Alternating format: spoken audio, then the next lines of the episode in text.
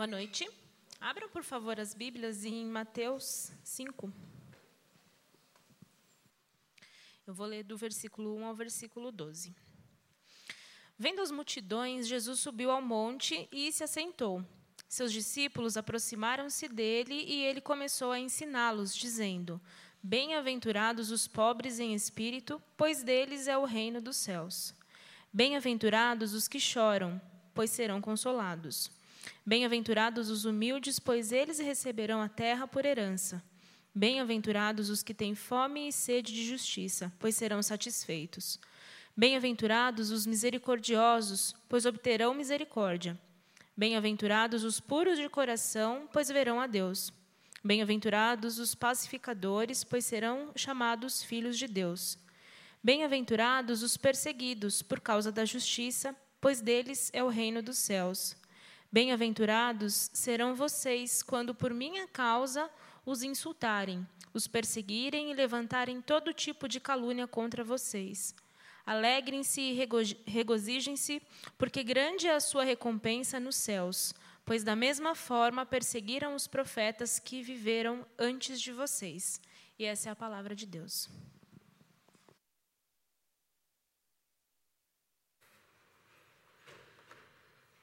Vamos orar mais uma vez? Obrigado, Pai, pela tua palavra.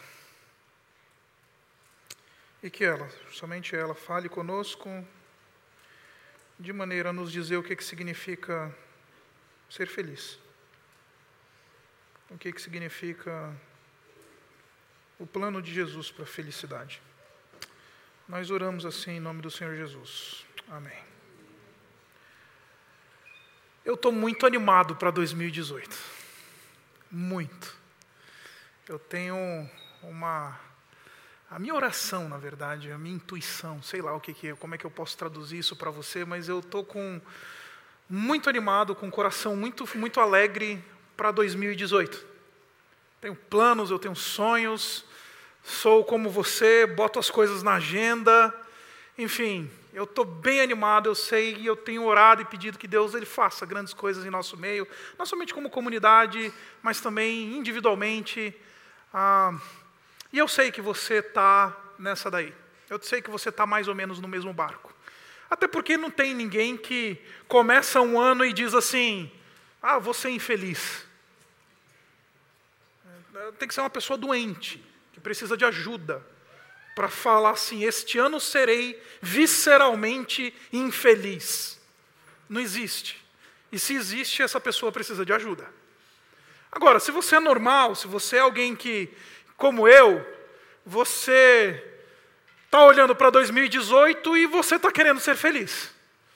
Você está querendo coisas boas, você está querendo sucesso, você está querendo que 2018 marque um período na sua vida de extremo prazer, satisfação e realização.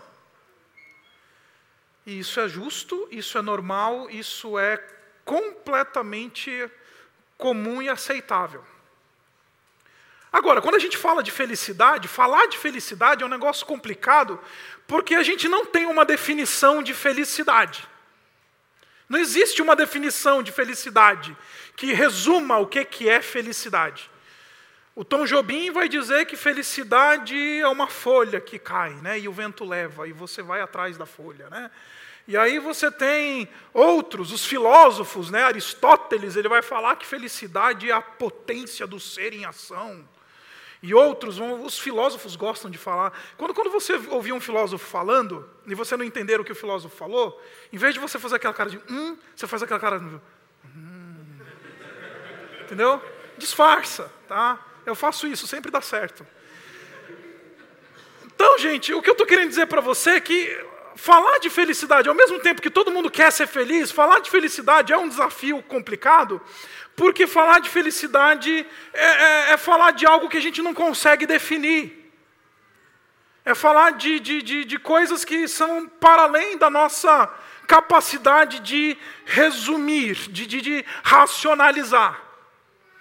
E aí complica o negócio. Porque dependendo da sua criação, dependendo de quem você seja, do que você traz na sua vida, no seu coração, na sua alma, Felicidade pode ser uma pessoa para você. Felicidade pode ser uma carreira. Felicidade pode ser um diploma. Felicidade pode ser um bem. Felicidade pode ser qualquer coisa para você. Visto que não há uma definição de felicidade, já disse o sábio: quando a gente não tem uma definição de algo, este algo pode ser qualquer coisa. Aí está a felicidade. Como nós não temos uma definição de felicidade, felicidade acaba sendo qualquer coisa. Só que não na, na tradição cristã. A tradição cristã tem uma definição de felicidade. Na verdade, não é a tradição cristã que nos dá uma definição de felicidade, é o próprio Senhor Jesus que nos dá uma definição de felicidade. E eu imagino que quando você viu essa, essa arte aí nas redes sociais, a gente divulgando, você olhou esse nome Macários. E você deve ter pensado: o que, que é isso? Isso é de comer? Isso é de beber? Isso é do quê? É? Queridos, Macários é uma palavra grega que quer dizer bem-aventurado, afortunado, feliz. Só que o problema é que essa palavrinha grega, ela não encontra um correlato perfeito na nossa língua, na nossa cultura. Então essa palavrinha macários, a gente tenta traduzir como se fosse feliz. Mas só que feliz também não, não, não, não, não bota tudo lá na cesta. Feliz não, não, não traduz bem o que, que quer dizer macários. Macários é mais do que só feliz. Macários é, é, é, fala de uma plenitude, fala de, de, de ser, fala de uma condição da alma que é para além de ser feliz. Eu lembro, eu, eu, vou, eu, vou, contar uma história aqui, porque hoje nós temos um visitante muito especial, o Anderson, que tocou baixo hoje aqui na igreja, e eu vou contar uma história da época da minha adolescência. Uma das coisas que eu te, fiz na minha vida quando eu era adolescente é que eu tinha uma banda na igreja o famigerado Alta, Alfa 7. Era a banda que a gente tinha lá na igreja, Igreja Batista do Bairro Assunção, em São Bernardo do Campo, onde meu pai até hoje é pastor lá. E o Tico, ele era o baixista da banda. Eu era o baterista, ele era o baixista, tínhamos mais um guitarrista e um vocalista lá, a gente tinha o Alfa 7. E se você é músico, eu já tentei, hoje eu sou um músico frustrado, eu não toco mais nada, eu decidi que eu ia realmente ser pastor e não ser músico. Mas antes de decidir ser pastor e não ser músico, eu queria ser músico. E se você é músico, você vai entender bem o que eu estou querendo dizer aqui. Músico não toca só porque música é legal. Música, o músico, se você fala, músico, vamos tocar, para ele aquilo é um negócio assim que vai preencher o coração dele, preencher a alma dele, e você pode perceber que ele nem precisa ser muito habilidoso ele vai estar feliz tocando. Deu para entender? Por quê? Porque o músico ele pode ser ruim. Eu era um baterista ruim. Assim, nunca tive pretensões de ser um grande baterista, mas eu era ruim. Mas, cara, quando eu sentava na bateria, como eu era feliz. Como eu era feliz, porque era um estado da felicidade. A palavrinha Macarios, ela comunica isso daí comunica esse negócio que independe de ser bom músico, de ser músico ruim, de ser músico bom, independe do que está do lado de fora. Macarios fala muito mais de um estado do espírito, do estado do ser, do que propriamente uma conjuntura de circunstâncias. Então, quando o Senhor Jesus Cristo ele fala nesse texto que a gente acabou de ler, o que é ser feliz? O Senhor Jesus Cristo, ele não somente ele está ele, ele, ele, tá falando sobre uma receita, até porque eu não acredito que o Senhor Jesus Cristo esteja dando uma receita da felicidade. O Senhor Jesus Cristo ele está dizendo quais são os ingredientes da felicidade. E uma grande, existe uma grande diferença entre a receita e os ingredientes. De maneira geral, os ingredientes é aquilo que a gente usa para fazer uma determinada receita. Mas os ingredientes, eles não precisam da receita para serem ingredientes. Vou dar um exemplo para você. Minha esposa adora fazer brownie, isso explica o meu peso. Ela faz brownie. E aí ela nem precisa de receita. Porque ela já faz há tantos anos o famoso brownie lá, que ela aprendeu quando ela morava nos Estados Unidos, com uma gringa, aquela coisa da receita verdadeira, do brownie verdadeiro, norte-americano e tal. Então ela, ela faz. A Isabela não, não precisa de receita. A Isabela ela pega os ingredientes e faz. O que eu estou querendo mostrar para você é que o Senhor Jesus Cristo ele não veio dar receita. Porque não existe receita para felicidade. Agora, os ingredientes da felicidade, eles existem. A Isabela não precisa de receita para o brownie, ela pega os ingredientes e faz o brownie.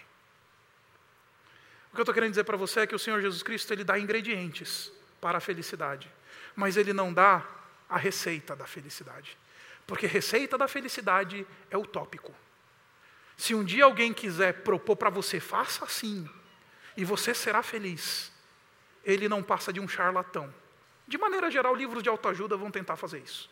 Eles vão dizer: faça isso e você será feliz. Faça aquilo e você será feliz. Faça aquilo outro e você será muito feliz. Aí vem o Senhor Jesus Cristo e fala: não é acerca do fazer, é acerca do ser. Não existe receita, tem só os ingredientes. E aí, como é que eu vou lidar com esses ingredientes? Aí o Senhor Jesus Cristo ele veio e fala assim: Pois é, é isso que a gente vai responder durante toda essa série. Então, o que eu estou querendo dizer, o que, eu tô, o que nós nos propomos fazer dois, nesse primeiro mês de 2018, é buscar entender quais são esses ingredientes que compõem a felicidade. Porque entendendo esses ingredientes, a gente pode entender o que, que o Senhor Jesus Cristo pensava sobre a felicidade. O que, que o Senhor Jesus Cristo entendia sobre o que, que significa ser feliz. E aí a gente pode ponderar os nossos planos e os nossos sonhos para 2018 porque afinal de contas todos nós estamos querendo ser felizes em 2018, à luz daquilo, do que o Senhor Jesus, daquilo que o Senhor Jesus Cristo disse. E olha só o que, que o texto diz. O texto ele vem e ele começa assim: vendo as multidões, Jesus abriu, subiu, desculpa, ao monte e assentou. E seus discípulos aproximaram-se dele e ele começou a ensiná-los, dizendo: Note que o Senhor Jesus Cristo, ele, ele, ele apresenta uma coisa que eu acho sensacional aqui, que eu acho que a gente precisa ser, precisa ser colocado aqui para a gente conseguir é, resolver já de primeira mão aqui. Muitas vezes, a tradição cristã, ela tem um problema com a felicidade ou com ser feliz. Ser feliz, às vezes, é um quase pecado para algumas tradições cristãs. Ser uma pessoa ortodoxa, que tem uma doutrina firme, doutrina fiel à Escritura, ser um indivíduo teológico às vezes, ou ser alguém que professa a fé cristã de maneira firme e fiel, muitas vezes, para muitas pessoas, significa ser uma pessoa sisuda. Significa ser uma pessoa séria, que não ri, que não, que não, que não bate palma, que não, que não tem prazer.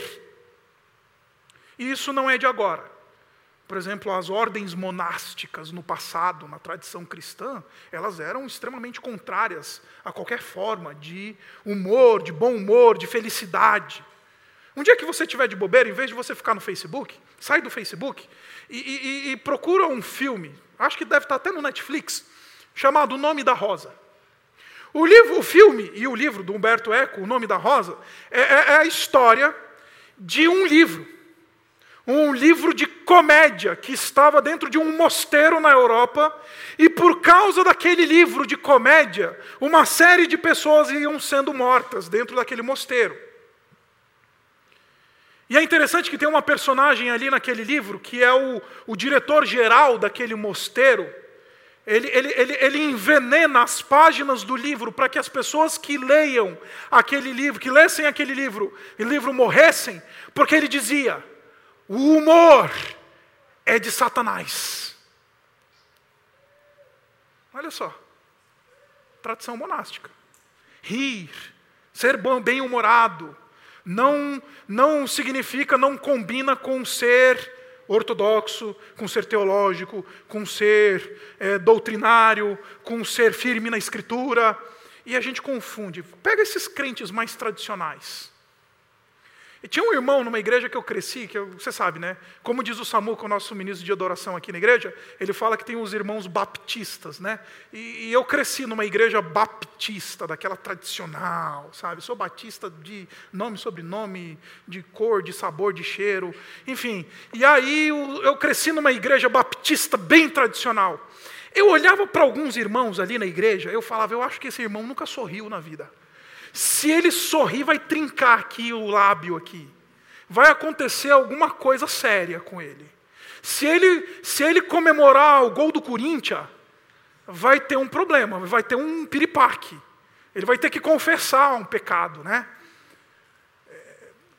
Porque às vezes as pessoas acham que ser cristão é ser sisudo, ser bíblico é ser chato, ser teológico, ser conhecedor da palavra, significa ser uma pessoa que não se alegra.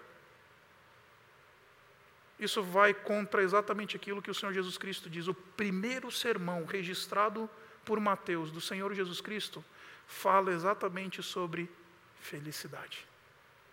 O Senhor Jesus Cristo promete ter vindo ele diz: Eu vim para que vocês tenham vida e vida em abundância. Ou seja, a temática da felicidade ela é importante para Jesus. Acredite, o Senhor Jesus Cristo quer que nós sejamos felizes. Acredite, o Senhor Jesus Cristo quer que nós tenhamos uma vida abundante. Acredite, o Senhor Jesus Cristo faz parte da agenda do Senhor Jesus Cristo, nos dizer o que, que significa ser de fato feliz. E aí ele senta olha as multidões e ele se assenta. E quando ele se assenta, ele está assumindo a postura de todo rabino da antiguidade. Todo rabino ele ensinava sentado. A gente, pastor, gosta de ficar em pé, né? Mas na época os rabinos eles sentavam, os líderes religiosos, os mestres, os doutores da lei, eles tinham o costume de ensinar sentado. Por isso que os meus alunos no seminário eles ficam chateados comigo, porque eu não dou aula em pé, dou aula sentado. E o pessoal fala, ah, professor, dá uma mexida aí, porque senão a gente vai dormir. O problema é seu. Tô, certo sou eu, não você. Eu estou com Jesus. Se Jesus fosse dar aula, ele ia dar aula sentado. E me criticam por causa disso. Fala, ah, pastor, professor, dá aula em pé aí. Eu dou aula sentadinho. Jesus assumiu a posição do mestre, assumiu a posição rabínica, assumiu a posição daquele que, de fato, tinha uma função de ensino. E ele começa a ensinar. E note que o texto nos diz que quem se aproximou dele foram os discípulos de Jesus. Ou seja, nós temos dois tipos de audiência aqui. Nós temos a primeira audiência, a audiência chamada imediata, que são os doze, tá? Os discípulos de Jesus se aproximaram dele. Mas você tem uma outra audiência, as multidões. Não sei se você já tinha percebido isso antes, mas isso daqui é extremamente importante para que você entenda. Porque o Senhor Jesus Cristo ele está ensinando os doze, mas esse ensino fala para as multidões também. Esse ensino também toca as multidões. Até porque no final desse discurso, lá no capítulo 7, abra comigo lá, no finzinho do capítulo 7, é muito interessante, versículo 28, diz assim, 7 28, quando o Senhor Jesus Cristo termina todo esse discurso, ele diz assim: quando Jesus acabou de dizer essas coisas, eram os discípulos? Não.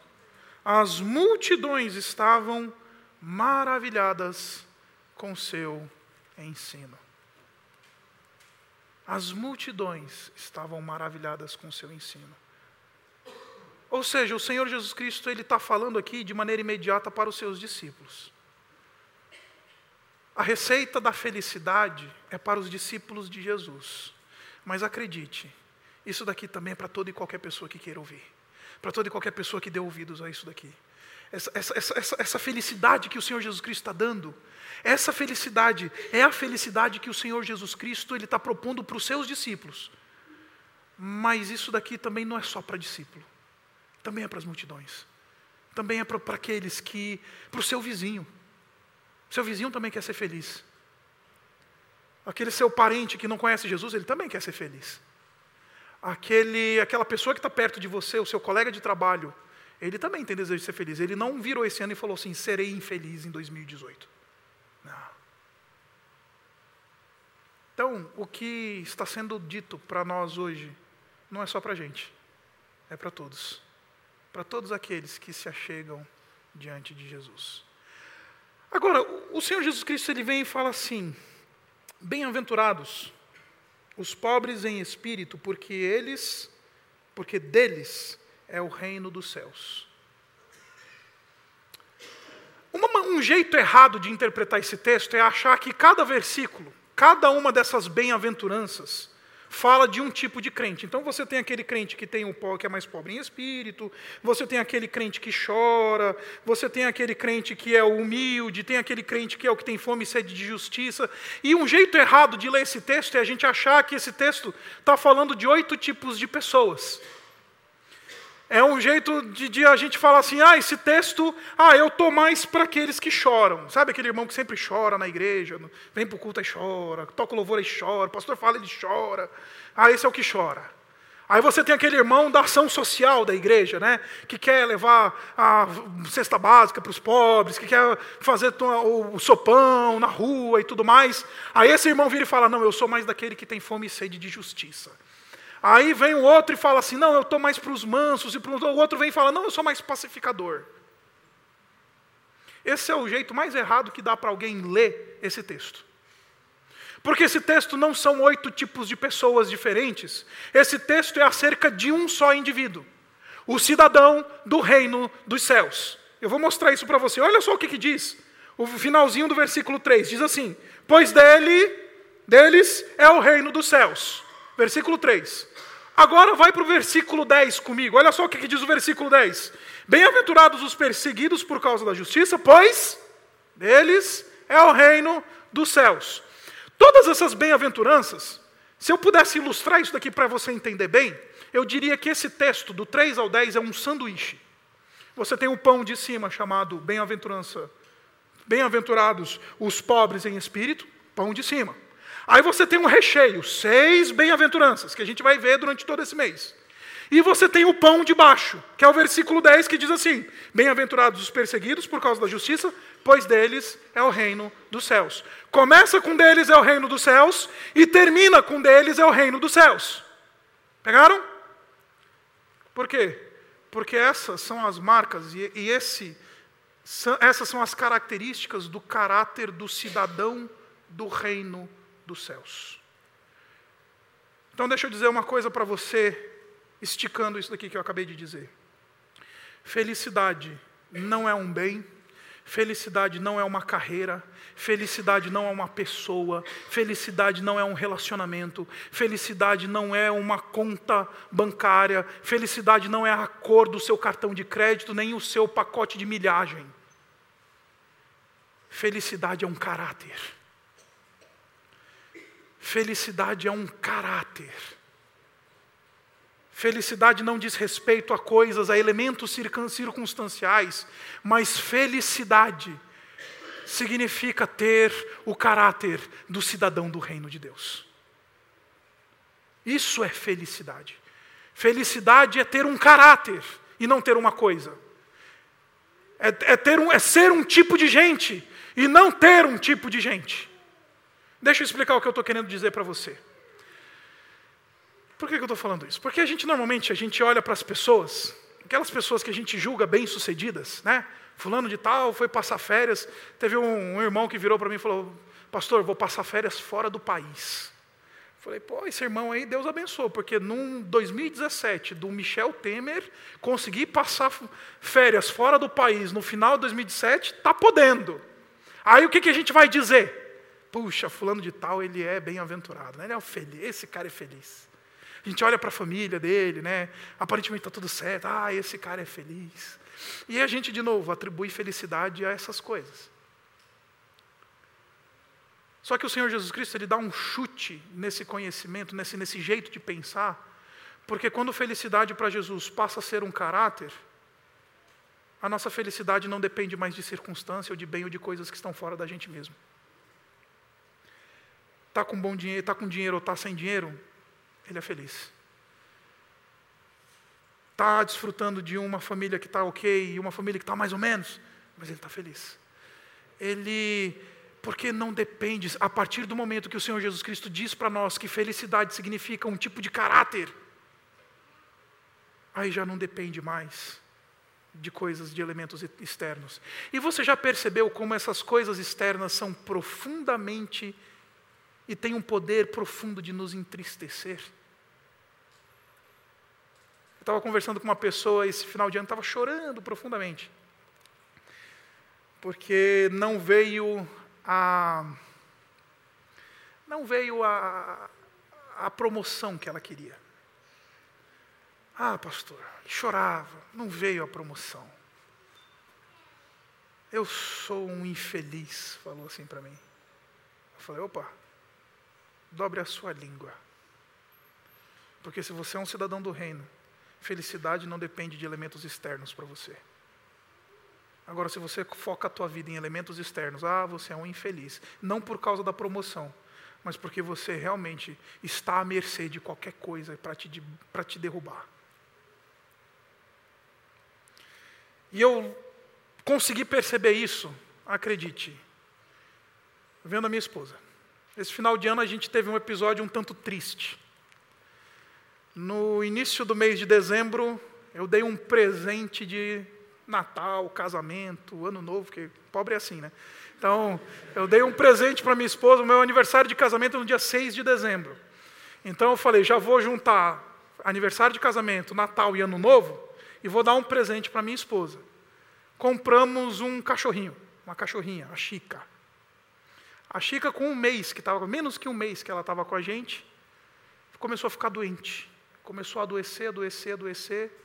A gente correu, fomos para o veterinário, ela, sabe, foi uma situação bem triste para a gente. Por quê? Porque a Chica faleceu. E quando a Chica faleceu, aquilo doeu. Aquilo foi. Hum, pegou, bateu. Quando o veterinário veio e ela estava internada, ficou quase duas semanas internada numa clínica ali em São Paulo. Quando o veterinário ligou para a gente e falou: Ó, oh, Isaac, a sua cadela faleceu. Aquilo foi bem triste para mim e para a Isabela. Agora, interessante foi ver a Isabela, alguns dias depois. A Isabela estava bem, estava triste. Aí a Isabela virou para mim e falou assim: eu falei, primeiro eu falei para ela, falei, amor, eu preciso dizer para você que eu imaginava que isso ia bater mais forte em você. Aí a Isabela virou para mim e falou assim: bateu, amor. Bateu. E dói. Mas ela falou uma coisa, a coisa mais linda que eu ouvi da Isabela no ano de 2017. Mas a minha felicidade está no Senhor Jesus e não em qualquer coisa que não seja o Senhor Jesus. De novo, o Senhor Jesus Cristo, ele não está dizendo que a gente não vai chorar, que a gente não vai lamentar perdas, que a gente não vai. E, de novo, estamos falando de uma cadelinha. Tem gente que sofre muito mais do que uma cadelinha que morre. Isso não quer dizer que nós estamos imunes ao sofrimento, mas porque felicidade é um caráter, felicidade é um tipo de gente que eu sou. Então, a maneira como eu enfrento essas situações da vida, elas vão ser enfrentadas de maneira completamente diferentes. E quais são esses ingredientes, então? O primeiro deles diz para nós: bem-aventurados, felizes, afortunados, muito felizes, são os pobres em espírito. E eu escolhi a palavra simplicidade para resumir isso daqui. Esse é o primeiro ingrediente, simplicidade.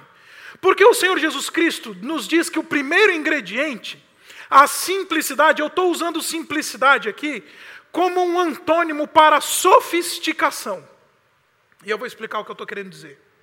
Existe muita gente sofisticada em espírito.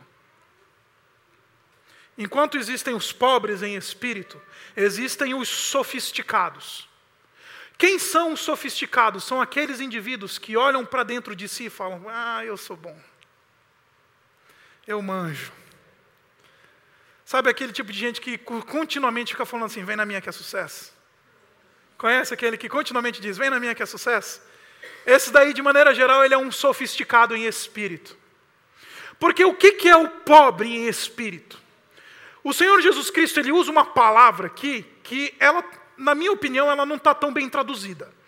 Porque o Senhor Jesus Cristo não está falando do pobre, daquele indivíduo que, sabe, tem 20, tem, o mês tem 30 dias, ele só tem dinheiro para 20 dias do mês. Esse é pobre, né? Pobre é aquele que trabalha e aí ele, ele sabe que o mês tem 30 dias, mas é por, no seu trabalho ele só consegue tirar 20.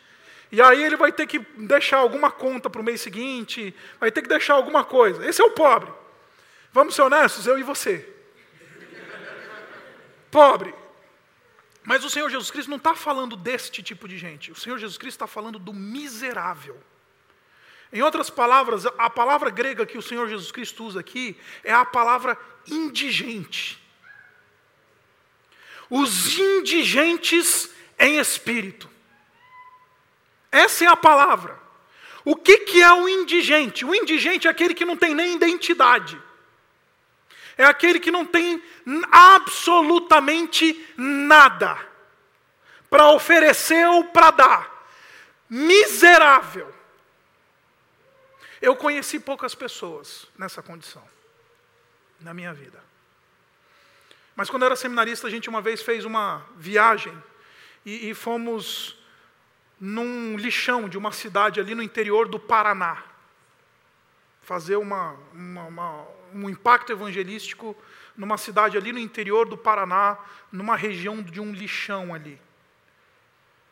Ali eu consegui ver o que é miséria. Sabe garoto criado leitinho? sabe? Menino criado leitinho, sabe? Escola particular, faz inglês, sabe? Filho de pastor, ratinho de igreja, não sabe o que é sofrer. Aí cheguei, né, nos dias do seminário, naquele ambiente, num lixão, para evangelizar o pessoal lá do lixão. Aí eu consegui ver o que, que é o miserável. Aquele que não tem nada, aquele que diz assim: a gente fica esperando o caminhão chegar para ver se a gente vai comer. Porque se o caminhão não chega, a gente nem comer come. É para além disso. E o interessante é que o Senhor Jesus Cristo está dizendo que esses são felizes. Por que, que estes são os felizes? Porque este, esta condição de miserabilidade espiritual, pobreza em espírito, ou seja, aquele indivíduo que não se basta diante de Deus, este daí é aquele que consegue receber de Deus a graça de Deus. Porque o sofisticado em espírito, ah, esse não vai receber graça de Deus. Esse não sabe. O sofisticado em espírito é aquele que gosta de, de, de recitar versículos. É aquele que diz assim: Olha, eu dou dízimo há 30 anos. O sofisticado em espírito é aquele indivíduo que, que, que não se vê como alguém de mãos vazias. Pelo contrário, é alguém que tem até atributos, que tem adjetivos para descrever ele doutor. Esse é o sofisticado em espírito. Só que o problema é que o sofisticado em espírito ele não tem lugar no reino dos céus, porque o reino dos céus é para aqueles que são doentes. O Senhor Jesus Cristo diz que eu não vim para os sãos, mas eu vim para os doentes. Eu vim para os miseráveis. Queridos, a gente não sabe receber a graça, não é porque a gente não consegue contemplar a maldade que está dentro do nosso coração e a nossa condição de pecaminosidade. A gente não sabe receber a graça porque a gente está iludido por uma sensação de que a gente se basta, de que a gente é bom, de que a gente, a gente consegue, a gente merece, eu mereço. Eu tinha uma pessoa conhecida ah, no, nos dias da faculdade que ela falava, ela, qualquer coisa ruim que aparecesse, ela virava para o céu assim, levantava a mão e falava: Está vendo, Deus? Está vendo? Olha o que, que eu passo. Está vendo, Deus? Eu olhava assim para aquela menina. Na época eu não tinha noção dessas coisas, mas depois pensando eu falava: essa é uma sofisticada em espírito. Que as coisas acontecem na vida dela, ela fala: eu não mereço. Eu não mereço. Queridos, para que nós possamos entrar no reino dos céus e desfrutar da graça de Deus, precisamos nos apresentar de mãos vazias. Simplicidade. Senhor, eu não tenho nada para oferecer. É aquele indivíduo que olha para dentro do próprio coração e fala: Senhor, tem misericórdia de mim, porque sou pecador. Porque o sofisticado, ele vai, vai articular teses. O sofisticado, ele vai dar argumentação. O sofisticado é aquele indivíduo que ele não, ele quer ter razão sempre. A minha experiência como professor no seminário é muito legal, porque eu, eu amo dar aula para primeiro anista do seminário, e deixa eu explicar para você por quê. Porque o seminarista que chega no seminário, de maneira geral, ele se destacou na igreja, ele já tem um ministério, ele já faz alguma coisa. Então, lá na igreja, o pessoal olha para o seminarista e fala assim: pô, esse cara é legal, esse cara vai servir para ser pastor, esse cara aí vai servir para o reino, então vamos mandar ele para o seminário. Né? É assim que funciona as igrejas, não é? Estou mentindo? Não. Então ele se destaca na igreja, ou ele fala bem, ou ele toca bem, ou ele faz algum ministério legal. Aí o pessoal, hum, tem potencial aí. Aí manda ele para o seminário. Aí ele chega lá no seminário, ele chega com essa pompa de seminarista. Primeiro ano do seminário. E queridos, nós professores de seminário, nós somos peritos em uma coisa: humilhar a primeiro-anista. E acredite, é bom que isso aconteça. Me humilharam no primeiro ano, acredite, é bom que isso aconteça. Aí a gente chega lá e humilha o seminarista, né? Mostra para ele que ele ainda tem muita lenha para queimar, ele ainda tem muito, muita coisa para ler, ele ainda tem muita coisa para amadurecer e aprender.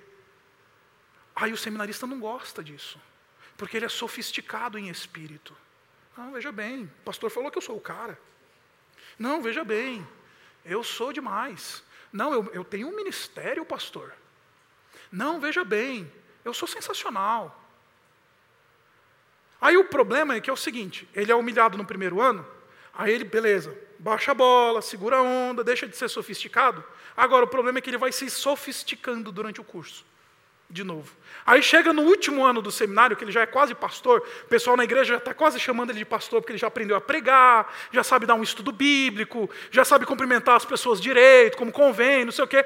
Aí ele já começa a sofisticar de novo. Aí fica sofisticado. Acredite, eu passei por essa fase também. Aí fica sofisticado. Também não serve. Os sofisticados em espírito, eles não servem. Sabe como é que você vai descobrir se você é um sofisticado em espírito? Eu vou dar duas dicas para você. A primeira dica é se você não sabe se submeter. Se você não sabe se submeter, você é um sofisticado em espírito. Pode ser pai, pode ser mãe, pode ser patrão, pode ser chefe, seja lá o que for. Se você não sabe se submeter, você é um sofisticado em espírito. Você não é um pobre em espírito. Segundo, se você sabe perdoar. Se você sabe perdoar, se você não é aquele tipo de gente que fala assim, ah, esse cara vai me pagar. Se você é assim, você é um sofisticado em espírito. Agora, o pobre em espírito, ele sabe perdoar ele sabe se submeter. O pobre em espírito, ele reconhece que tem algo acima dele. O pobre em espírito sabe que as suas mãos estão vazias. O pobre em espírito, ele se apresenta, se apresenta diante de Deus, não como um fariseu que diz: Ó oh, Senhor, obrigado porque não sou como estes pecadores. Ele se apresenta diante de Deus dizendo: Senhor, tem misericórdia de mim porque eu sou pecador. Então, os sofisticados, eles não têm lugar no reino dos céus. Agora, os sofisticados, eles são visceralmente infelizes, porque eles vão descobrir um dia que a sua sofisticação não satisfaz. Porque eles vão descobrir que sempre tem alguém mais sofisticado do que ele. Porque eles vão descobrir que eles não são tudo aquilo que eles acham que eles são. Que eles vão descobrir que eles não são tão sofisticados quanto eles acham que eles são. E aí o que, que vai acontecer? Ele vai acordar de manhã, vai olhar no espelho e vai falar: ah, que droga, eu sou uma porcaria, eu sou um nada e vai viver uma vida infeliz. Agora, aquele miserável em espírito, o pobre em espírito, recebe a graça de Deus e se alegra. O miserável espírito de mãos vazias, que se apresenta de mãos vazias ao Senhor, fala: Obrigado, Senhor. Obrigado porque o Senhor me deu todas essas coisas. Obrigado porque eu estou nesta condição de graça, porque eu não mereço. Então, cuidado com a sofisticação de espírito. Última dica para você que acha que é sofisticado. Existe um fenômeno que eu estou chamando de gourmetização da fé. E eu vou explicar para você o que é a gourmetização da fé. É quando ser de uma determinada igreja, ser ovelha de um determinado pastor, é, fazer parte de um determinado ministério é mais importante do que viver a vida cristã. Isso é a gourmetização da fé cristã. E aí, as minhas credenciais não estão mais naquilo que Deus concedeu a mim por sua graça, mas não, eu sou, eu sou membro da Igreja Batista Urbana. E fala como se isso fosse crachá de glória. Ah, não, porque eu sou ovelha daquele pastor, aquele pastor que é celebridade no país. Ah, não, porque isso, só aquilo. Houve um movimento de gourmetização da fé cristã. E aí o que está acontecendo? Os crentes hoje em dia eles não sabem mais se olhar como pessoas pobres em espírito, como indivíduos que realmente são carentes e carecem da graça de Deus. Aí ficam gourmetizados. Aí a fé cristã se tornou gourmetizada. E o indivíduo come sardinha e arrota caviar espiritual. Gourmetização da fé. Eu pertenço a uma igreja X, eu sou ovelha de tal pastor, eu vou em tal ministério e isso daí me alimenta o ego. E não tem mais nada a ver com o exercício da fé cristã. Três diquinhas, diquinhas para você. Se você sabe se submeter, se você sabe perdoar, e se você percebeu o, o gourmet que talvez você esteja inserido. Agora eu prometi duas, dois ingredientes para você. O segundo, ele é muito simples. Está aqui. Ele diz assim: Bem-aventurados os que choram, pois serão consolados. Enquanto o Senhor Jesus Cristo, na primeira, no primeiro ingrediente, está dando um chute nos religiosos, autossuficientes, indivíduo que se acha pra caramba, o Senhor Jesus Cristo, ele está dando um chute na segundo ingrediente, na cultura. E deixa eu explicar o que eu estou querendo dizer para você. Nós vivemos uma cultura, da cultura de, do que é proibido sofrer. Não sofra. Se tem alguém sofrendo perto de você, você até fica meio assim. Né? Porque é proibido sofrer, é proibido chorar, é proibido sentir dor, é proibido enfrentar um fracasso, é proibido ser demitido, é proibido ficar triste porque tomou um pé na bunda, é proibido por causa disso e por causa daquilo, é proibido por causa daquilo, daquilo do outro, é proibido sofrer e chorar. Deixa eu explicar uma coisa para vocês. Isso não faz parte da tradição cristã. Tem um livro inteiro de choro na Bíblia chamado Lamentações de Jeremias. Leia este livro. Porque cristão que é cristão, ele precisa ser sensível, ele precisa saber chorar, ele precisa entender que faz parte da vida lamentar. E uma vez, olha só a lógica aqui do Senhor Jesus Cristo, do primeiro para o segundo, do segundo ingrediente. Se eu sou alguém que me vejo como pobre em espírito, que estou de mãos, de mãos vazias e que eu não tenho nada para oferecer para Deus, para que Ele possa derramar a sua graça sobre mim, então eu vou conseguir lamentar as minhas mazelas. Eu vou conseguir lamentar e vou descobrir que eu consigo chorar por causa do meu pecado. Eu consigo ter luto por causa e descobrir que, na verdade, o problema da minha vida não é, não são as coisas que estão ao meu redor. O problema da minha vida é o meu próprio coração. Bem-aventurados os que choram, porque quando eles descobrem que o problema da vida deles é o coração desesperadamente corrupto deles, eles tomam para si as rédeas da transformação da sua própria vida. Eu estou cansado de ver gente que chega para mim e fala assim, pastor, minha vida iria mudar. O quê? Se fulano de tal fosse diferente. Ah, se a igreja fosse diferente. Ah, se minha mulher fosse diferente. Ah, meu marido fosse diferente. Meus filhos fossem diferentes. Ah, minha vida ia ser outra. Eu ia ser tão feliz se o meu chefe fosse diferente. Ah, minha vida seria tão feliz se os meus alunos fossem diferentes. Ah, minha vida fosse tão feliz, seria tão feliz se todo mundo fosse diferente. Ah, eu não, né? Eu estou de boa, sofisticado na fé, sofisticado em espírito. Não, o problema não sou eu, pastor. Aí o problema é o meu marido, minha mulher, meu filho, Satanás. Tá na, eu tenho, sério, eu tenho dó de Satanás. Está gravando, não tem problema, vai para a internet isso. Eu tenho pena de Satanás nos dias de hoje. Porque as pessoas não mais reconhecem que são pecadoras. Aí por causa disso é tudo culpa do encosto. O encosto da. da chegou uma vez. Deixa eu. Eu preciso contar essa para você. Me dá dois minutos. Eu fui pregar uma vez numa igreja mais carismática. Igreja carismática, sabe? E eu adoro pregar em igrejas carismáticas. Eu acho que nós tradicionais, nós temos muito a aprender com o fervor dos irmãos pentecostais. Eu já falei isso daqui aqui. Então eu vou falar lá numa igreja carismática, eu, eu me delicio. Aí chegou uma vez, eu fui, preguei, terminei de pregar numa igreja carismática e tal, o pessoal, oh, pastor, que benção, e não sei o quê. Aí veio uma irmã conversar comigo. Aí ela virou para mim e falou assim, pastor, tem uma coisa para falar para você. Você é um homem de Deus. Olha, pastor, você, a sua palavra foi abençoada. Sabe aquelas coisas que o pessoal fala para pastor assim no final do culto? Aí falou para mim todo o discursozinho lá, evangeliquez, né? Eu falei, ah, obrigado, irmã, Deus abençoe, né? É melhor, como dizia meu avô, é melhor um Deus, Deus te abençoe do que um diabo que te carregue, né? Então, então eu falei, tá bom, minha irmã, Deus abençoe, obrigado pela palavra, parará. Ela falou, mas eu tenho uma coisa para te falar, pastor. Tem uma coisa que você precisa tratar no seu espírito. Amém, irmã? Fala aí. O encosto da gordura, pastor.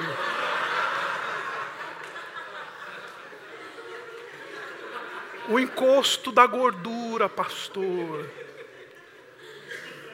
Vigilantes do peso gospel. Que agora. Gente, sou eu que tenho que criar vergonha na minha cara.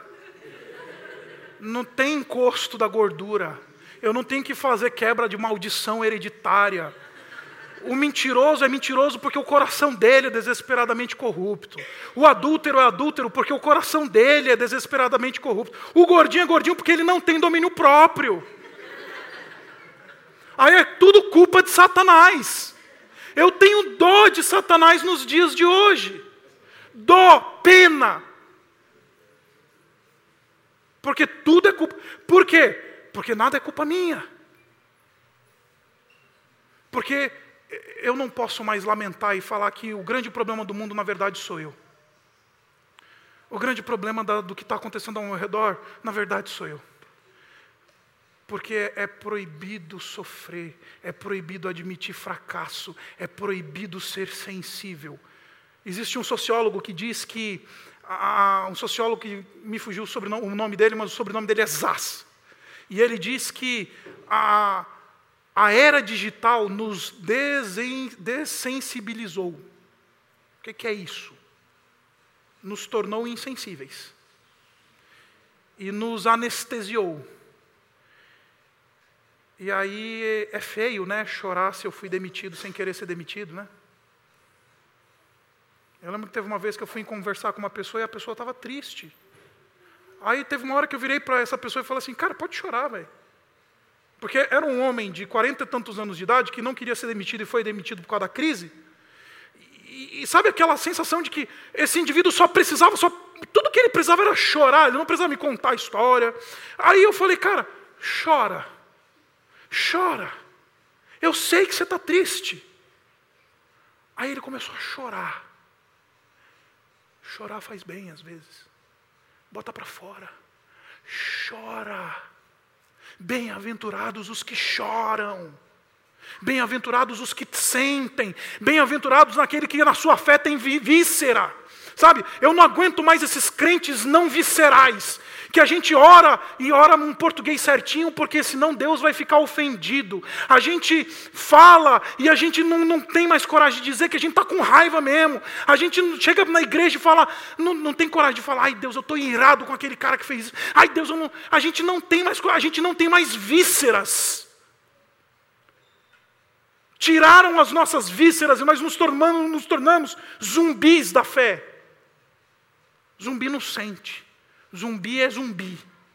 Moribundo. As igrejas estão compostas por moribundos. Chore. Temos um chamado ao lamento. Precisamos sentir dor precisamos lamentar as nossas mazelas do nosso coração, precisamos reconhecer que muitas vezes o problema na nossa vida é a gente mesmo. Chore, seja capaz de chorar, porque isso é uma bem-aventurança. A gente não xinga mais, né? E de novo, não estou falando falar palavrão, estou falando xingar. Eu conheci um irmão que, ou ele era muito espiritual, ou ele era muito hipócrita. Eu ainda não sei definir qual dos dois. Mas ele era do tipo que, se ele batesse o pezinho, o, dedinho, na quina da, do, do guarda-roupa, às seis horas da manhã, aquele frio de lascar. Imagina você acordar às seis da manhã, aquele frio de lascar. Aí você sai da cama quentinho, né? Tira o cobertor, aquele frio bate em você, né? Aí você sai da cama meio assim, meio acordado. Aí de repente você vai lá e. Tu! bate o pé, o dedinho, né? Na quina do, do guarda-roupa. Esse irmão, eu acho que se ele fizesse isso, ele ia falar assim: oh, louvado seja o Senhor. a gente não tem mais víscera, gente. A gente não fica mais com raiva, a gente não tem mais, mais sensibilidade, a gente não sente mais nada. Bem-aventurados os que choram, porque eles vão conseguir lamentar os seus pecados, eles vão conseguir sentir as mazelas dos outros, eles vão conseguir ser instrumentos de Deus para aqueles que sofrem. Bem-aventurados os que choram, porque esses têm vísceras e são sensíveis. Eu garanto para você, querido e querida, que 2018 será um ano completamente diferente para você, e de novo, não é guru gospel que está falando para você, é a palavra. Se você decidir, primeiro, ser um indivíduo mais simples, se você abrir mão da sua sofisticação espiritual, e se você decidir chorar, 2018 vai ser muito melhor. 2018 vai ser diferente. Isso não é promessa de guru, é promessa de Jesus. Bem-aventurados os que choram. Bem-aventurados os pobres em espírito, porque eles se sabem receber a graça. Bem-aventurados aqueles que conseguem sentir dor, aqueles que têm vísceras, aqueles que vivem, aqueles que, que, que, que, que conseguem chegar diante de Deus e falar: Deus, é isso que eu estou sentindo mesmo, e me ajuda a lidar com isso.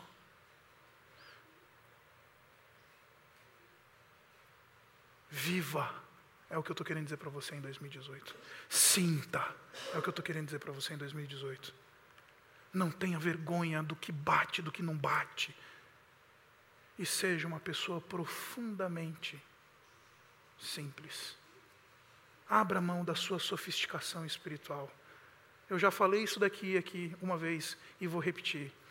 Não há absolutamente nada em você que impressione a Deus absolutamente nada que está em mim e você que vai impressionar Deus. Deus vai virar e vai falar assim: Uau, que pessoa sensacional. Não há. Aí quando a gente abre mão da nossa sofisticação, aí a graça de Deus começa a atuar. Porque só recebe a graça de Deus aqueles que estão de mãos vazias.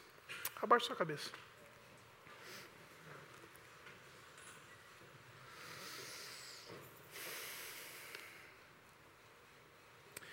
Bem-aventurados os pobres em espírito, porque deles é o reino dos céus. E bem-aventurados os que choram, porque eles serão consolados. Esses são os dois primeiros ingredientes da felicidade. Os dois primeiros ingredientes daquilo que o Senhor Jesus Cristo entende por verdadeira felicidade.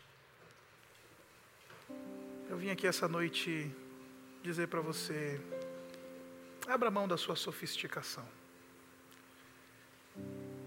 E abra mão da sua da sua insensibilidade. Seja capaz de chorar. Seja capaz de reconhecer, Pai, o problema sou eu. Seja capaz de dizer, Talvez o grande problema do mundo, do meu mundo, é o meu próprio coração.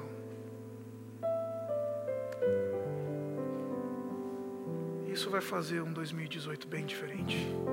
Isso vai fazer um 2018 feliz, como o Senhor Jesus Cristo promete. Obrigado, Pai, pela tua palavra. Obrigado porque o Senhor Jesus, ele ele vai na raiz, ele vai no coração. Obrigado porque a gente a gente pode se despir de uma sofisticação espiritual, Pai, que não é nossa. Obrigado porque o caminho para se, se achegar a Ti é reconhecendo que não temos nada, somos, miser, somos miseráveis. É reconhecendo que as nossas mãos estão vazias, que não há nada em nós que vai fazer com que o Senhor se impressione conosco. Então, Pai, perdão pela nossa sofisticação. Perdão pela nossa fé gourmetizada. Perdão